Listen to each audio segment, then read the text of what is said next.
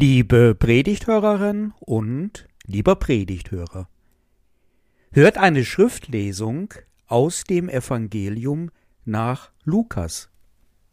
Es ist das zehnte Kapitel. Als sie aber weiterzogen, kam Jesus in ein Dorf. Da war eine Frau mit Namen Martha, die nahm ihn auf. Und sie hatte eine Schwester, die hieß Maria. Die setzte sich dem Herrn zu Füßen und hörte seiner Rede zu. Martha aber machte sich viel zu schaffen, ihm zu dienen. Und sie trat hinzu und sprach, Herr, fragst du nicht danach, dass mich meine Schwester alleine dienen lässt? Sage ihr doch, dass sie mir helfen soll. Der Herr aber antwortete und sprach zu ihr Martha, Martha, du hast viel Sorge und Mühe. Eins aber ist Not. Maria hat das gute Teil erwählt. Das soll nicht von ihr genommen werden.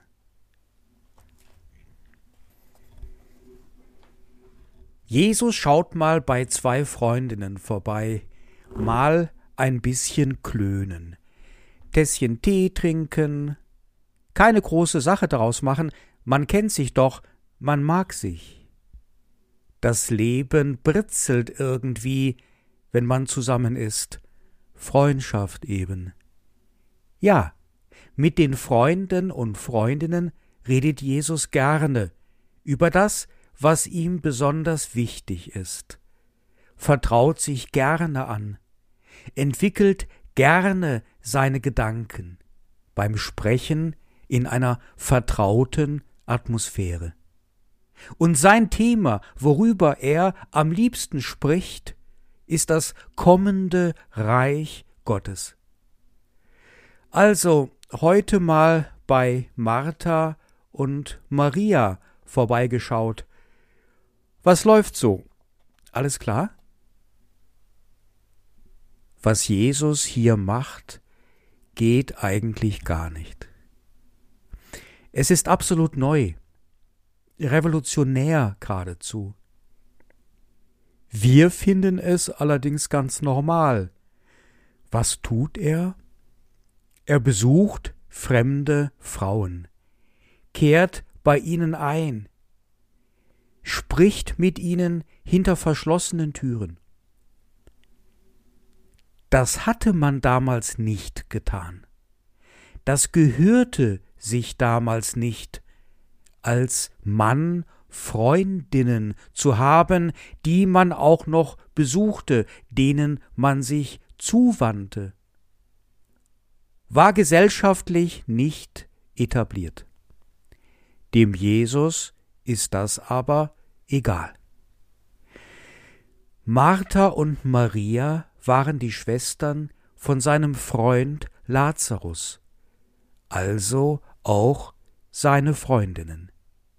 Und er besuchte sie gerne, doch nicht nur das, er wendet sich ihnen ganz bewusst zu, spricht mit ihnen, bringt ihnen damit das Wort Gottes nahe, legt ihnen sein Wort das Wort Gottes aus.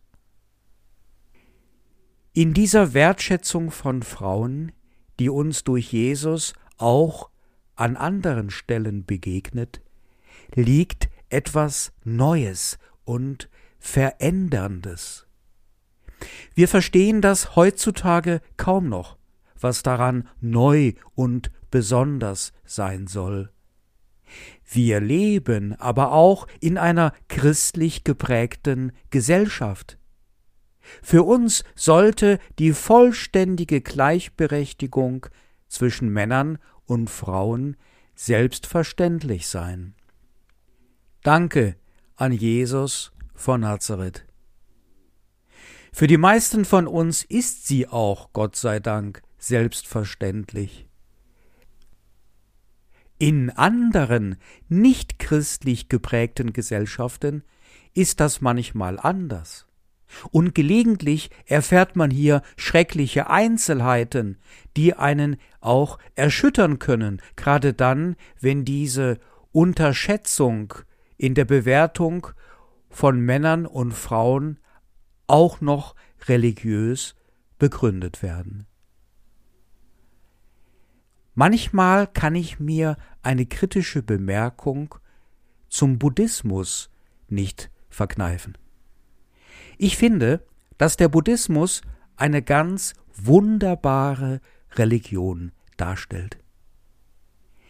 Mir gefällt besonders gut sein Schwerpunkt gegenüber den geistlichen Übungen zur Anhebung der eigenen Spiritualität.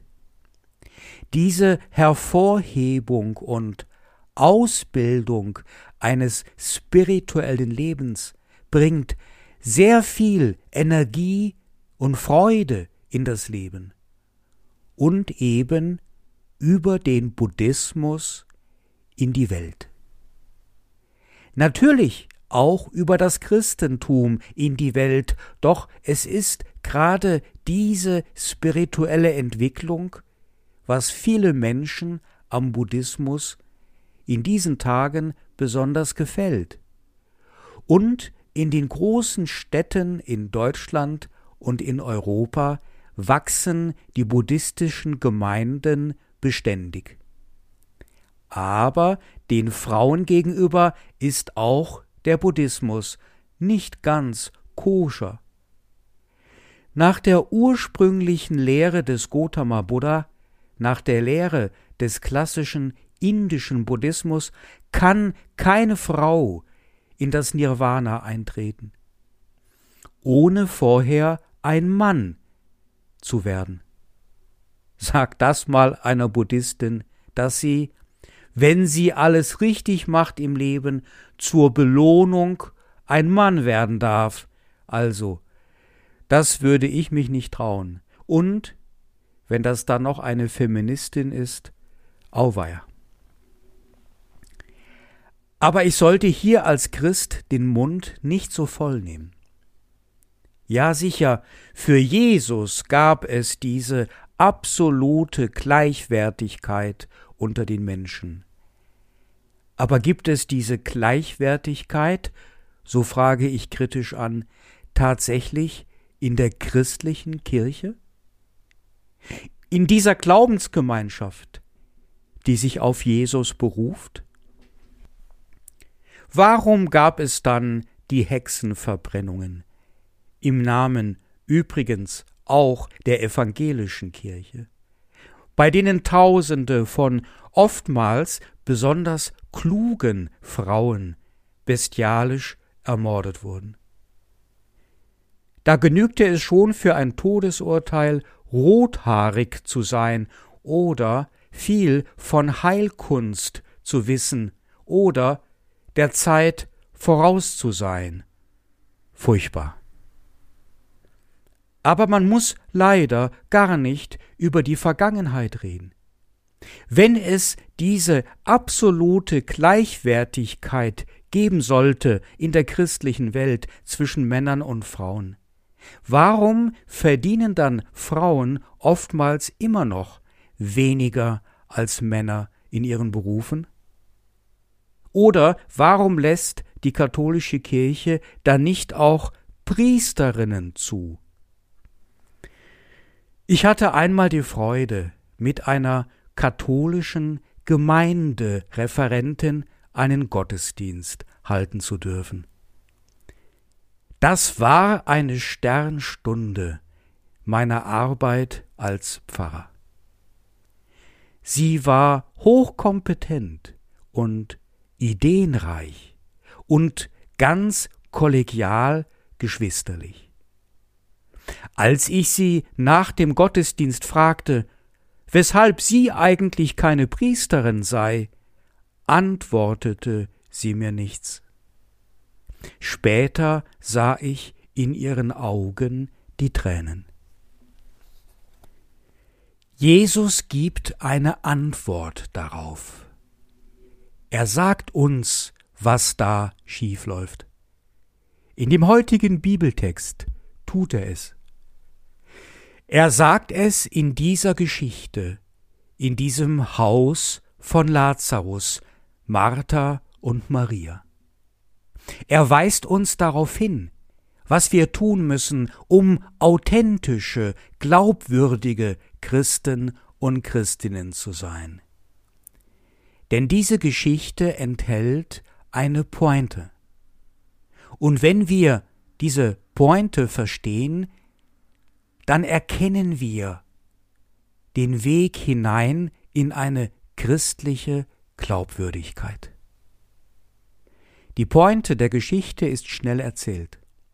Martha und Maria freuen sich über den Besuch ihres Freundes Jesus. Sie stellen sich darüber hinaus in ihrer Verhaltensweise ganz auf ihren Gast ein, tun es aber völlig unterschiedlich. Während Martha gleich losstürzt und etwas Leckeres dem lieben Gast bereiten möchte, vielleicht wollte sie ihm etwas Brot erwärmen oder einen Krug mit Wasser holen, vielleicht sogar einen Becher mit Wein. Und dabei hat sie dann womöglich schnell noch mit ein paar raschen Handgriffen etwas aufgeräumt, im Zimmer. Der edle Gast soll sich doch wohlfühlen, ja, und vielleicht auch noch schnell etwas lüften und frische Luft hereinlassen und dann noch, also ob Jesus die Füße gewaschen haben will, also eigentlich müsste man ihm das anbieten. Während Martha sich diesen Mühen und Sorgen aussetzt, tut Maria gar nichts. Sie setzt sich einfach nur hin und hört Jesus zu, will jedes Wort aus seinem Mund bewusst aufnehmen. Also, wenn wir dabei gewesen wären, hätten wir das Verhalten von Maria auch etwas seltsam gefunden, denke ich. Man muss doch gastfreundlich sein. Und man versteht Martha, wenn sie ihre Schwester kritisiert. Soll Maria doch helfen, für ein paar Minuten, und dann können alle drei in die Gemütlichkeit eintreten. Viele Hände, schnelles Ende. Doch, Überraschung. Jesus kritisiert die Martha und lobt die Maria. Denn es geht hier um mehr als um Gemütlichkeit um viel mehr. Es geht um das Reich Gottes. Man kann angesichts der Rede von Jesus über das Reich Gottes jetzt nichts Besseres tun, als sich hinzusetzen und zu lauschen, Ohren und Herzen zu öffnen, genau verstehen zu wollen, nachfragen zu wollen, wo etwas eben nicht gut verstanden wurde. Begreifen zu wollen, sich ergreifen zu lassen von Jesus oder besser noch von Gott. Diese Haltung von Maria hebt Jesus hervor. Diese innere Einstellung lobt Jesus.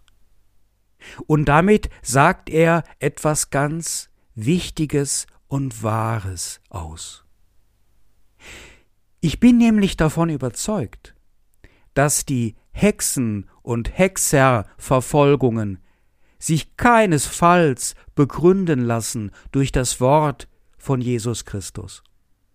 Genauso wie sich der Ausschluss von Frauen gegenüber der Priesterweihe durch Jesus Christus begründen lässt, auch wenn das katholische Würdenträger so behaupten. Es stimmt nicht. Wenn wir uns das einbilden, dann fehlt diese Haltung der Maria Jesus gegenüber. Ihr Achten auf sein Wort, ihr genaues Hinhören, ihre Konzentration auf Jesus Christus.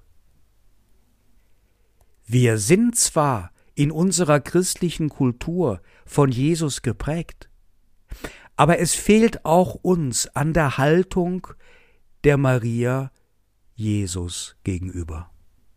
Und dann passiert es, dass es christliche Halbwahrheiten gibt, Irrtümer mit bösen Folgen. Ja, man glaubt schon alles zu kennen. Ja, diese niedlichen Geschichtchen aus der Bibel kennt man doch. Alter Hut, brauchen wir nicht mehr nachzulesen, ist alles abgespeichert auf der Festplatte, hat Oma erledigt kurz vorm Einschlafen, als wir noch Kinder waren. Ja, und im Kindergottesdienst, da kamen auch diese kleine niedlichen Geschichtchen. Zweimal ist man da gewesen. Ja, Jesus ist ein alter Zopf, kennt man doch, langweilig. Von wegen. Tatsächlich besteht in unserer Kultur die Gefahr, nachlässig und beliebig mit der Botschaft vom Reich Gottes des Jesus von Nazareth umzugehen. Oder sehr wählerisch. Was einem dabei gefällt, zum Beispiel, dass Gott einen liebt, das merkt man sich bis in alle Zukunft. Und was weniger eingängig daherkommt, etwa, dass man denen helfen soll, die in Not geraten, na ja, das ist vielleicht nicht so wichtig. Nachher muss man noch die Flüchtlinge aus dem Mittelmeer fischen. Das geht ja gar nicht. Die können ja gar nicht alle in Europa leben, nicht wahr? Nicht wahr? So denkt man schnell. Ich bin wirklich immer wieder von neuem überrascht, wenn ich erkenne, ahne, wie wenig und selten die Leute in der Bibel lesen. Ich verstehe es nicht. Ich bin echt froh über meinen Beruf, denn ich habe Glück, ich muss in der Bibel lesen, um Gottesdienste vorzubereiten. Jedes Mal, mit jedem einzelnen Lesen, erfährt man etwas Wichtiges und etwas Neues. Das ist echt ein Zauberbuch, um mal etwas aus der Hexensprache zu sagen. Und wenn so viele Leute Schlafstörungen haben, hört man, dann kann man doch eine Bibel bereitlegen neben das Bett und nachts darin lesen und dann in der Unruhe der Schlafstörung auf so wunderbare Sätze stoßen wie etwa Sorgt euch nicht um den morgigen Tag. Der morgige Tag wird für das Seine sorgen. Achtet ihr vielmehr auf das Reich Gottes. Wem diese Predigt bis jetzt noch nicht gefällt, der oder die hat mein Verständnis. Die Predigt ist ja bis jetzt überwiegend nur ein Appell Lest mehr in der Bibel. Bibel ist gut, mach mal. Hopp, lies. Ja, und wenn Corona und die Podcast-Zeit einmal vorüber sind, dann lässt der Prediger endlich die Katze aus dem Sack und will, dass wir alle in seinen Gottesdienst kommen. Aha, da läuft der Hase lang. Appell. Tut mal, macht mal. Okay. Bis jetzt ist die Predigt nicht gut. Aber ich gelobe Besserung. Zumindest versuche ich es. Und ich werde versuchen, die Predigt besser zu machen, indem ich euch etwas beweisen möchte. Es ist nämlich wirklich so. Immer wieder geschieht etwas Wichtiges und Neues durch das Lesen in der Heiligen Schrift, durch die Erfahrungen im Umgang mit den biblischen Geschichten. Ich werde es euch beweisen an genau dieser Geschichte mit Jesus und seinen Freundinnen Martha und Maria. Und ihr werdet es vielleicht zugeben. Setzen wir uns also hin, geben wir Jesus Christus die Ehre. Setzen wir uns ihm zu Füßen und achten wir ganz genau darauf, was er sagt. Zuerst fällt es vielleicht gar nicht auf. Dann, nach dem dritten Lesen, merken wir, Moment mal, da ist doch was. Jesus lobt nicht nur Maria, sondern er begründet auch dieses Lob. Er sagt, das soll nicht von ihr genommen werden. Das also, was sie erfährt durch Jesus, hat eine Wirkung auf Maria, welche ganz durchdringlich und zeitlos ist. Martha will einen schönen Nachmittag mit Jesus verbringen. Doch Maria gehört die Ewigkeit. Martha will dem Jesus ein paar Brote erwärmen.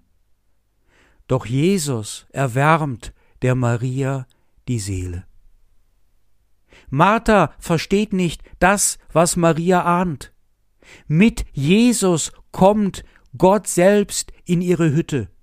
Und das wird Maria nie mehr vergessen. Das geschieht durch Jesus. Transzendenzbezug. Der Einbruch des Jenseits in das Diesseits. Und das wirkt sich aus. Wir empfinden es, bezeugen es und es mag auch uns gelingen, es zu bezeugen. Die Ankunft Gottes in unserer eigenen Existenz.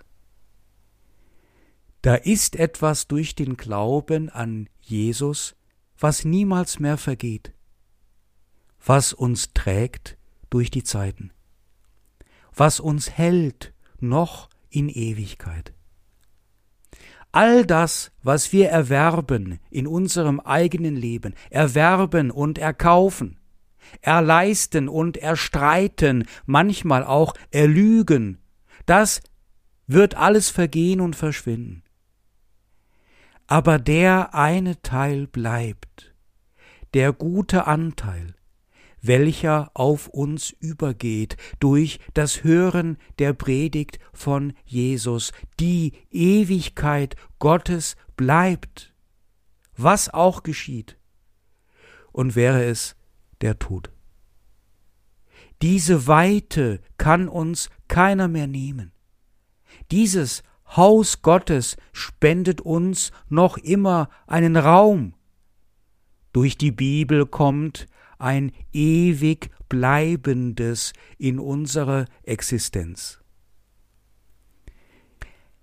Nach dem Apostel Paulus geraten wir durch dieses ewig bleibende in einen Kontakt mit so starken Mächten wie Glaube, Hoffnung und Liebe. 1. Korinther Kapitel 13 Vers 13. Wenden wir das einmal an. Ich möchte noch einen Schritt weitergehen und versuchen, diese Offenbarung der Ewigkeit Gottes durch Jesus einmal anzuwenden. Wie würde das aussehen? Wie würde das aussehen in der Zeit der Corona-Pandemie? Corona-Krise und die Zeit? Corona-Krise und das Jenseits? Wie verhält sich beides zueinander? Ich sehe hier Orientierungspunkte für eine christliche Ethik. Nur mal drei Punkte aufgezählt angesichts der Ewigkeit Gottes ist es leichter, dass Menschen vorübergehend auf ein Maß ihrer persönlichen Freiheit und Möglichkeiten verzichten, um anderen Menschen womöglich dadurch das Leben zu retten. Angesichts der Ewigkeit Gottes ist es leichter, untereinander den Besitz und das Vermögen zu teilen, damit die Menschen, welche in finanzielle Not geraten sind, jetzt eine gute Unterstützung bekommen. Angesichts der Ewigkeit Gottes ist es leichter, das eigene und das fremde Leiden an diesem Coronavirus zu ertragen. Und sogar beim Sterben eines geliebten Menschen einen Trost zu finden. Und der Frieden Gottes, welcher höher ist als alle menschliche Vernunft, er bewahrt unsere Herzen und Sinne in Jesus Christus. Amen.